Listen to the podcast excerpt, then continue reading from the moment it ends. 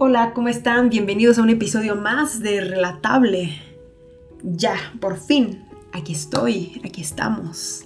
Yo sé que hay algunas personas que me han escrito como de, oye, pero ¿por qué no ha habido podcast? ¿Qué está pasando? Ya se acabó la temporada, etc. Y no, quiero aprovechar este, este mensaje, este pequeño intro, para decirte que, que no, la temporada continúa y si no ha habido podcast es porque estaba en un proceso, en un periodo, en unos días de mucha introspección, de mucho autoanálisis. Eh, decidí como pues ponerme a escribir y ponerme a ver videos y ponerme a ver cosas porque em, tuve como un, no un bajón emocional como tal, pero sí una época en la que me gusta ver hacia adentro y esto no lo decido yo, de repente es como de, a ver, me cuestiono cosas, pienso cosas y la verdad es que siempre el propósito de este podcast no es subir contenido porque sí, ¿no? O hablarte de cualquier cosa, sino siempre que hay un episodio y siempre que ves, siempre que yo te diga, oye, acabo de subir un episodio, o que tú veas que hay un episodio nuevo, es porque hay un mensaje valioso que quiero comunicarte.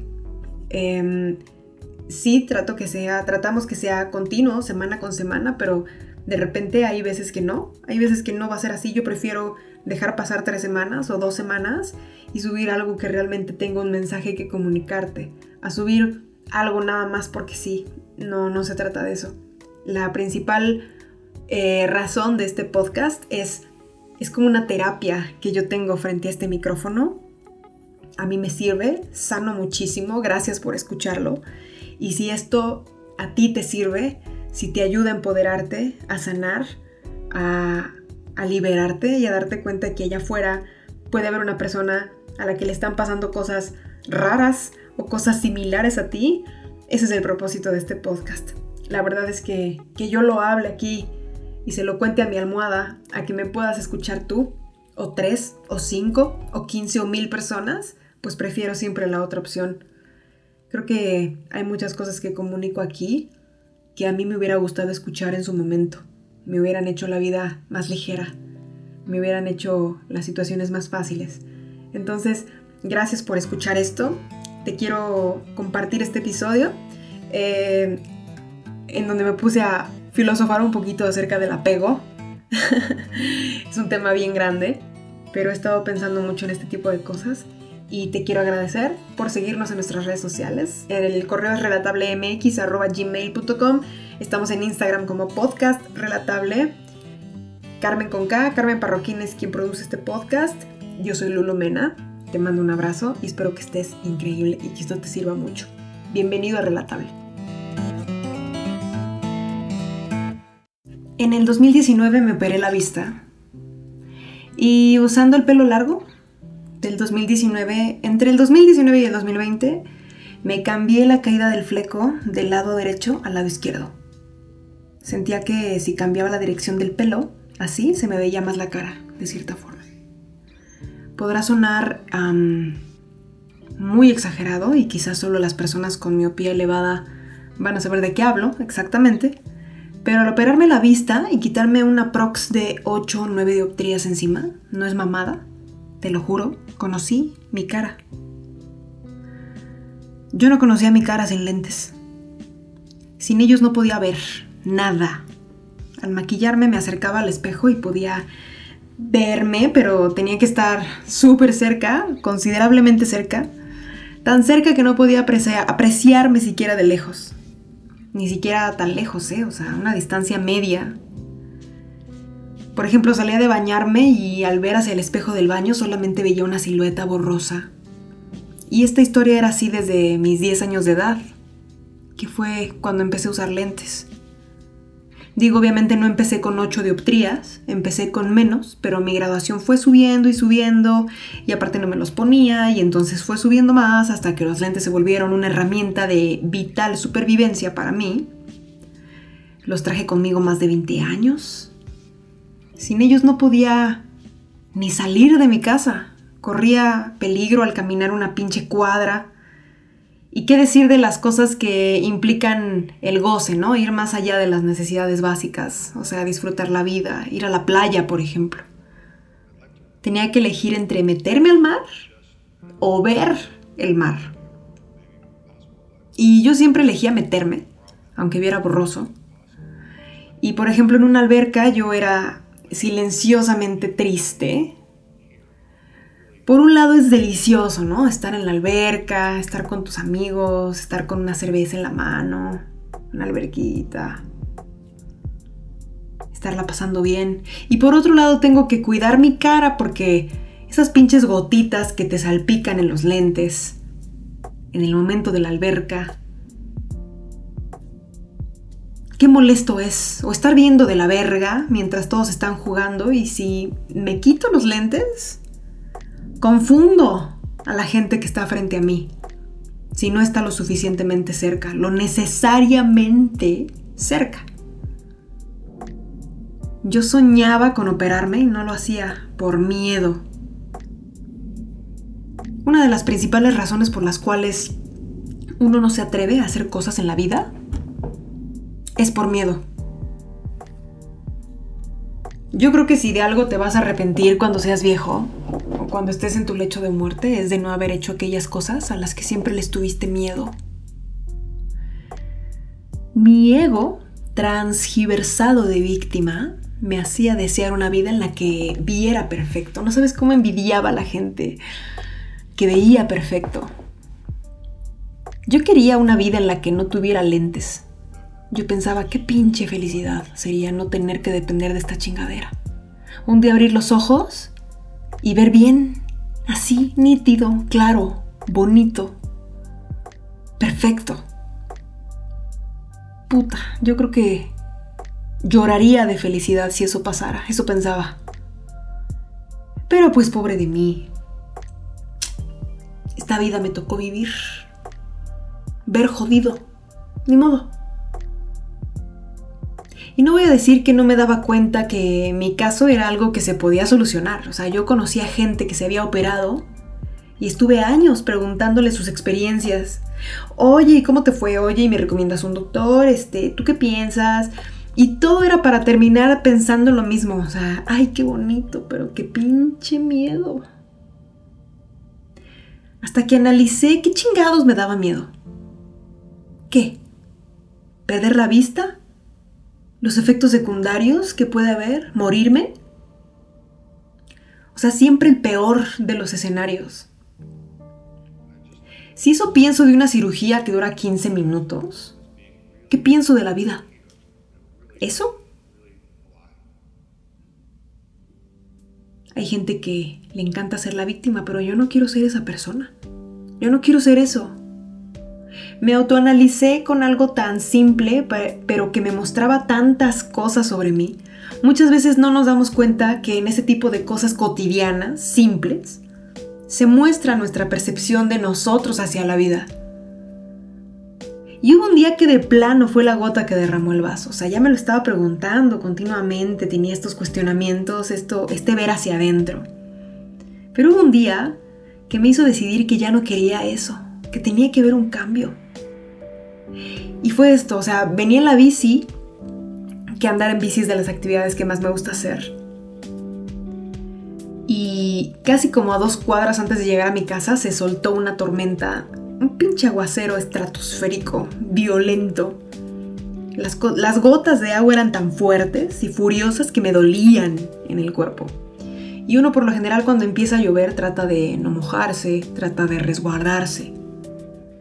Yo venía en la bici y estaba a punto de llegar a mi casa. Y estaba tan perra la lluvia que me tuve que detener y dije, a la madre. O sea, chale ya, ya, ya valió madre, me mojé.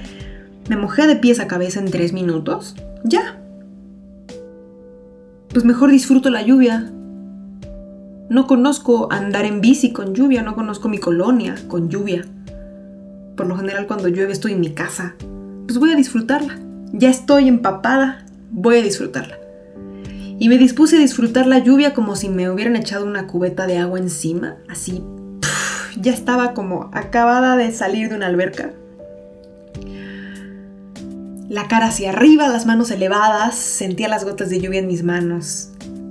Y como que hice un pequeño ejercicio de disfrutar ese presente y de sentirme viva. Quería ponerme las manos encima, así como si me cubriera, como si me cubriera del sol y ver cómo se veía mi calle con un aguacero encima de ese nivel, ver bajo la lluvia, nunca había visto así, ¿cómo se verá? ¿Y qué crees? No veía ni madres, no veía nada. Porque lentes, porque miopía, porque ocho dioptrías, porque miedo. Y entonces me quité los lentes y no veía nada. Tampoco. Y lloré. O sea, no, no berrié, pues, pero sí me dio sentimiento darme cuenta que en una situación así daba igual, con lentes y sin lentes. Darme cuenta que aún teniendo la solución al alcance de mi mano, resumido en una cirugía que dura 15 minutos, nunca iba a poder ver bajo la lluvia, bajo el agua, en el vapor. Nunca iba a poder bucear. Nunca iba a poder jugar a aventarme bolas de nieve con alguien sin dejar de quitarme, sin dejar de cuidarme la cara. Porque mis lentes. Nunca iba a poder subirme una montaña rusa y ver. Nunca iba a poder quitarme los lentes en un concierto y ver a la gente a la cara. Su sonrisa. Su complicidad. Imágenes de situaciones bonitas a las que aspiraba, porque yo siempre visualizo cosas hermosas, cosas que son más grandes que yo, cosas que no he hecho, cosas que quiero vivir. Me siento plena en mi presente, pero si me preguntas qué prefiero, claro que prefiero ver paisajes hermosos, vivir experiencias increíbles, bellísimas. Y ese día en la bici me bajé y me fui caminando con la cara agachada y los lentes en la mano, las dos cuadras que me faltaban para llegar a mi casa sin ver nada más que al piso, porque era lo único que alcanzaba a ver. Y cuando llegué a mi casa me permití una noche, una noche de ser la víctima. Y fue la última, la última respecto a ese tema. Y me dije a mí misma, a ver, si puedo hacer algo para solucionarlo y no lo hago por miedo, pues qué pendeja. Me responsabilicé y decidí operarme ese día. Y entonces fui a la valoración, me dijeron que si era candidata y lo hice. Y sí, estaba cagada de miedo, pero lo hice. Y ha sido de las mejores decisiones de mi vida. Y si quieres saber qué se siente, pues después de la cirugía se siente de la verga. Sentí el camión de la basura adentro de mis ojos. Pero cuando abrí los ojos ese mismo día, ni siquiera pasó tanto tiempo, ese día, en la noche, abrí mis ojos y estaba abierta la puerta de aquí del cuarto y vi hasta la puerta de la cocina, desde mi cama en mi cuarto. Y la vi nítida, clara, bonita, perfecta. Lloré. Era muy difícil distinguir entre las lágrimas sentimentales y las gotas de la medicina y las lágrimas que naturalmente está soltando tu ojito todo el tiempo en esos momentos. Pero sí, lloré. Y después, otro día, vi bajo la lluvia, vi a la gente desde el escenario. En mi cumpleaños, mi novia me llevó a bucear me sumergí 10 metros abajo del agua y vi peces, arrecifes, tiburones. Sí, vi un tiburón que pasó así. Dices, no mames, tiburones. Vi un tiburón martillo que pasó así a lo lejos. Me cagué. Pero lo vi. Me falta jugar en la nieve, me falta la montaña rusa, sin lentes. Me faltan mil cosas. Me conocí la cara, me vi en el espejo del baño saliendo de la regadera, hice contacto visual conmigo. Es como si hubiera nacido algo que no conocía. Y viéndolo como experimento social, ya desde otro lado, no sabes cómo me ha sorprendido el apego que la gente tiene hacia cosas que ni siquiera es su pedo, que ni siquiera son cosas de ellos. El apego que tienen hacia cosas del otro, que tenemos, y me incluyo, porque yo también he estado ahí, hacia cosas del otro Oye, tus lentes. Ay, pero si te veías muy bien. Ay, extraño tus lentes. O sea, ¿cómo? ¿Ya no los vas a usar? No, güey. Ya no los voy a usar. Y si decido un día usar unos, sin aumento es como accesorio y es por gusto y no porque dependa de ellos. Yo no estoy aquí para tus complacencias. para que me digas cómo vestirme, qué usar. Para que tú personalices mi avatar. Si extrañas algo de mí, pues... Híjole, yo lo siento por ti. Analiza qué te quiere decir eso. Este podcast se trata de mi ejemplo sobre los lentes, pero a lo que quiero llegar con esta historia es al apego, no de ti mismo hacia tus cosas, sino el apego que tienen los demás hacia cosas de ti. Así como hay gente que extraña mis lentes, y estoy haciendo unas comillas con mis manos, hay gente que va a extrañar cuando estabas en esa relación tóxica que te destruía. Hay gente que va a extrañar cuando te sacrificabas por ellos. Hay gente que va a extrañar cuando dependías de ellos, cuando te tenían de un huevo, cuando eras sumiso, cuando vestías como a ellos les gusta, cuando te sentabas derechito y obedecías. Hay gente que va a extrañar eso. Que vayan a terapia. Ir por lo que prefieres implica dejar atrás lo que ya no quieres. Atreverte a cambiar implica que hay cosas que ya no vas a hacer pero la estás dejando por algo mejor, por algo con lo que tú te sientes más cómodo. Y sí, va a haber gente que va a extrañar ese antes. A la chingada. Es un punto de bifurcación, es no temerle al cambio. O temerle, pero hacer las cosas a pesar de eso. Es soltar. Y la gente tiene apego hasta de lo que no es de ellos. Toda mi vida, o al menos desde que me acuerdo, había tenido el pelo largo, larguísimo, como a medio torso, más o menos abajo de las boobies.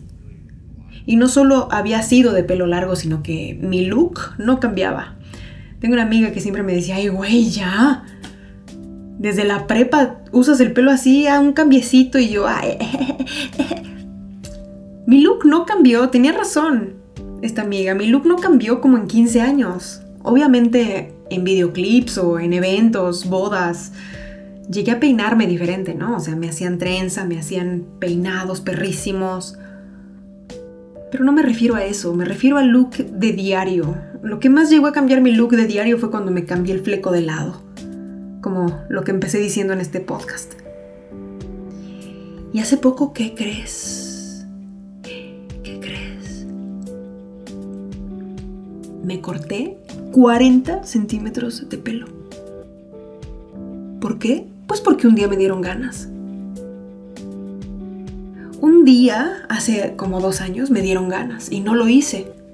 Otro día vi, lo agarré, vi lo jodido, lo maltratado que estaba y me dieron ganas, se me ocurrió y no lo hice. Y otro día, y otro día, y un día en el gimnasio dije, no manches, qué puto calor. Y no lo hice. Y otro día, sí, como por más de un año, me daban tantas ganas y no lo hice y luego me pregunté, a ver, ¿por qué no lo hago? Porque yo creo que el punto de cambio, el punto de bifurcación está en que tú te preguntes a ti mismo cosas. ¿Por qué? ¿Por qué no lo hago? ¿Qué pienso? ¿Qué me da miedo? Y entonces la respuesta que encontré dentro de mí fue que principalmente no lo hacía por la gente. O sea, yo quería cortármelo, quería experimentar un puto cambio, algo arriesgado, quitarme peso de la cabeza, que nazca nuevo. Más bonito, más sano, no sé. Y no lo hacía por la gente. Y entonces me lo corté a la chingada. Y sí, es una tremenda pendejada. Te puede parecer un ejemplo muy pendejo, pero gente, gente se paró de pestañas. Gente me dijo, no, ¿por qué? ¿Por qué tu pelo? O sea, ¿te dolió que yo me cortara mi pelo? Una cosa es que te guste más cómo se me ve una blusa en comparación con otra, porque eso se llama, pues no sé, diversidad de gustos, ¿no? Pero que ya caigamos en el no, pero ¿por qué? Tu pelo. Lulu se cortó el pelo. Está loca. No es tu pedo. yo no voy a hacer algo para llevarte la contraria, o sea, no lo hice ni siquiera por eso, no lo hice para revelarme. No se trata de eso. Y me preguntan, oye, ¿te lo vas a dejar crecer y, o te lo vas a dejar cortar? No sé. No sé si me lo voy a dejar crecer, no sé si me lo voy a seguir cortando, no sé si mañana me voy a tatuar la cara. ¿Por qué te preocupa tanto? Si estás escuchando esto, espero que te ayude a empoderarte y a atreverte a ser tú. A ser orgullosamente libre. La gente va a extrañar el antes. La gente. Ponte ese pinche pantalón pegado. Usa ese perfume para hombres. Siendo mujer, si te gusta, güey, go for it. Hubo mucho tiempo que yo tenía un perfume que me gustaba y una vez mi mamá me dijo, ¿ese perfume es de hombre? y yo estaba en la universidad y dije, ay, no mames, no, pues no, ¿por qué voy a andar oliendo a hombre? Y no me lo puse. Y ahí se fue quedando el perfume hasta que un día dije, a ver, me gusta, podrá ser de hombre. ¿Y qué chingados? Entonces, qué cagado darme cuenta que un comentario así como de, oye, ¿por qué perfume de hombre? Fue como, eso fue un punto de, quiebre para decidir no usar un perfume. ¿Qué es lo peor que puede pasar? Usa otro color de lipstick, píntate el pelo de amarillo. ¿Qué es lo peor que puede pasar? La gente tiene apego hasta de lo que no es de ellos. Mándalos a chingar a su madre. Tu avatar es tuyo. Y si no lo quieres hacer por ellos, no vivas en la víctima tampoco. Tú lo estás decidiendo. Tú estás decidiendo que no y tú eres responsable. Y el único responsable de tu vida eres